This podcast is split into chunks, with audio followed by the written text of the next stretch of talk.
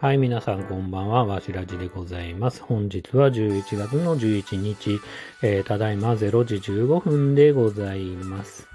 今日はですね、一つ嬉しかったことがあります。えー、会社帰りにですね、えー、ばったり会った、え女性社員から、え素敵なブルゾンですねって褒められたのが すごく嬉しかったです。ちょっとね、ファッション褒められると、うん、すごく嬉しいですね。うん。まあそんなどうでもいいことをね、ちょっといきなり言わせてもらいましたが、今日はね、会社帰りにスポーツジムに行ってまいりました。えー、もちろんね、まあ年齢的なこともあるんで、あの、体のね、健康のためにも言ってますけど、やっぱ心の健康のためにもね、スポーツすることっていうのはまあ大切ですよね。うん。あの、日頃のね、ストレスを発散したりとか、まあね、運動することでね、こう、スッキリするというか、あ気持ちもスッキリする気がするんで、まあそ、そういう意味でもね、スポーツジムに行くっていうのは大切だと思ってます。で、そうですね、あの、自分のね、同級生で、前もちょっとお話しましたけど、あの、無気力なね、あの、同級生がいまして、で、その人を見てたら、やっぱね、自分、他人事じゃないなって気がしてて、いつも。うん、すごくね、僕もね、漠然とした不安がずっとあって、えっ、ー、と、っていうのは、やっぱなんか、そうだな。自分もね、いつね、そういう状態になってもおかしくない、こう、無気力になってしまったりとか、気持ちの病気になってしまったりとか、あのー、そういうね、気持ちがずっとあって、で、過去にもね、やっぱり僕は、えっ、ー、と、ちょっとね、こう、うつ、うつっぽくというか、なったこともありますし、そんなこともあるとずっとね、なんか、そう、そう、そうなったらどうしようとか、なんか、そういう不安うん、ってなった時にどうすればいいんだろうっていう不安がなんかずっとあって。でですね、今日スポーツジムにめんどくせえな、スポーツジムに行くのと思いながらふと思ったんですよね。やっぱね、スポーツジムにさっき言った通り行く理由としては、やっぱ心の健康をキープしたいっていうか、そういう気持ちがあって、そういう活動だと思うんですよね。スポーツジムってもちろん体をね、鍛えたり、あのね、なんか 肩こり解消とか、いろんな意味はあるんですけど、そういうことをしてる自分に対してやっぱ思ったことがあって、あの、逆にね、こう、逆にというか、あの、そうだな、うつになっちゃったらもうしょうがないなっていう。うん。あの、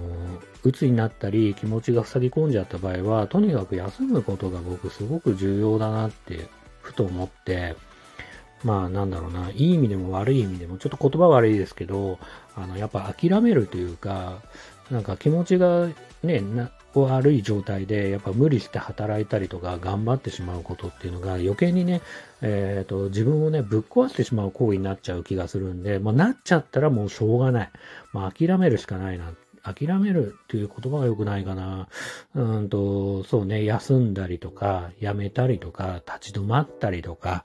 えっ、ー、と、環境を変えたりとか、そういうことがね、すごく重要になる気がするんですよね、僕は。で、その、そ逆に言うと、そうならないために、僕は今今日スポーツジムに来てるなと思ったし、そうならないために、えっ、ー、と、日頃のね、どんなことをやればいいのかなと。うん。例えば絵を描いたりとか、まあ、映画を見たりとか、えー、ゲームやったりとか、えー、スポーツジム行ったりとか、えー、ほどほどにお酒を飲んだりとか、え散歩したりとか、えー、自然のね、ある環境でね、ゆっくりしたりとか、えっ、ー、とね、家族と会話したり、友達と会話したり、いろいろね、えー、人によってね、発散方法は違うかもしれませんけど、そうやってね、あの、ストレスのね、ない人はいないと思うんで、まあ、日々ね、こう、ストレスをね、解消しながら、えー、向き合いながら、えー、そうならないように、えー、心の健康をね、キープするように、日々ね、過ごすっていうこの日常がね、すごく大切な気が僕はしました。うん。なんか、えっ、ー、と、そうなったらどうしようって怖がるだけじゃなくて、まあ日々ね、こうやって過ごす、こう、平穏にというか、えー、キープしながらね、今の気持ちというか、そういうものをね、キープしながらね、過ごすってことがすごく大切なんじゃないかなっていうふうに、えー、今日ね、スポーツジムに行った時に、ふとね、なんかわかんないけど、ずっと僕不安に思ってたのに、ふとね、あれ？でも、なったらしょうがねえよなーって。うん。もうそしたら休むか、もう家族にも申し訳ないけど、もう、本当1ヶ月もいいし、半年でももう休むしかないよな、迷惑かけてでもって。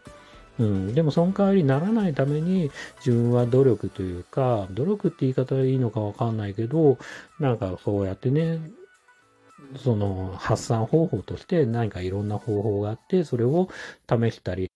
心のね、健康を、えー、保つためにこう怒りとかね、悲しみとかいろんな感情をね、コントロールしながらね、過ごすってことが大切なのかなっていうふうに、今日、ふと思いました。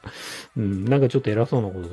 言ってますけど、はい。まあね、こう逆に言うとこう僕なんかがいろいろ言えるわけじゃなくて、ただ単にまあやっぱりね、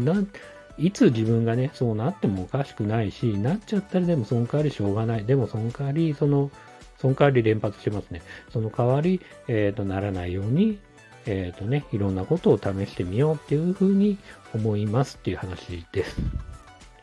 ちょっとね、まあ真面目な話になってしまいましたが、えー、本日はそんなお話でした。えー、最後までお聴きくださった皆様ありがとうございました。それではまたおやすみなさい。